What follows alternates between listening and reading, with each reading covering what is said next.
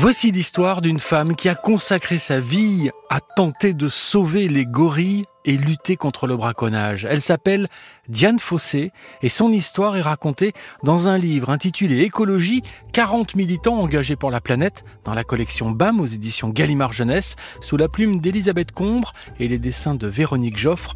L'histoire de Diane Fossé est lue par Bénédicte Tassard, journaliste et chef du service étranger à la rédaction de RTL. Son identité, primatologue américaine, née le 16 janvier 1932 et morte le 26 décembre 1985. En 1967, Diane Fossé part étudier les gorilles au Rwanda dans le massif des Virunga, elle crée le centre de recherche Carisoc pour observer de près ces animaux que personne n'ose approcher. Je m'approche d'eux à 10 ou 20 mètres sans qu'ils paraissent avoir peur. Ces travaux révèlent la nature paisible des gorilles.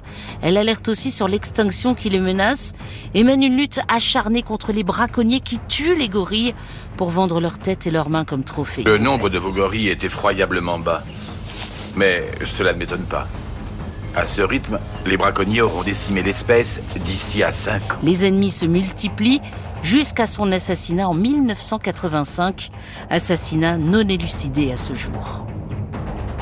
Elle a approché les gorilles comme personne, imitant leur posture, grognant, mâchant des feuilles. Elle s'est faite gorille et ça a marché. Elle a pu vivre au milieu d'eux et découvrir leurs mœurs de doux géants. Je les ai amadoués en les imitant. Ils sont fascinés par mes grimaces et par des facéties dont je rougirais dans un tout autre contexte. Je me sens une fiefée idiote. Mais cette technique semble opérante. Du fait de ce rapprochement, je glane une masse d'observations et du jamais vu. Quand on comprend la valeur de toute vie, on s'attarde moins sur le passé et on se concentre sur la sauvegarde de l'avenir. Je me suis progressivement approché des femelles et des jeunes, mais le mâle dominant à dos argenté reste à l'écart. Contre l'extinction, son combat se poursuit. En 1971, il restait 274 gorilles des montagnes entre le Rwanda, la République démocratique du Congo et l'Ouganda. En 2018, ils étaient 1000 dans le parc national des Virunga. Moi, la meurtrière?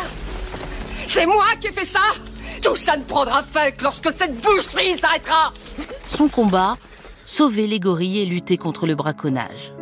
Biopic, en 1983, elle publie Gorille dans la brume et son livre est adapté en film en 1988 avec l'actrice américaine Sigourney Weaver.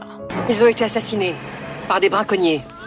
Savez-vous que la population gorille est tombée de moitié en dix ans Sans formation en zoologie, elle a convaincu l'anthropologue kényan Louis Leakey de financer ses débuts auprès des gorilles. Association, elle crée le Digit Fund en 1978 pour financer sa lutte contre le braconnage. Digit était son gorille préféré tué par des chasseurs. En montrant comme les gorilles ressemblaient aux humains, elle a fait progresser l'idée des droits des animaux dont on parle peu alors.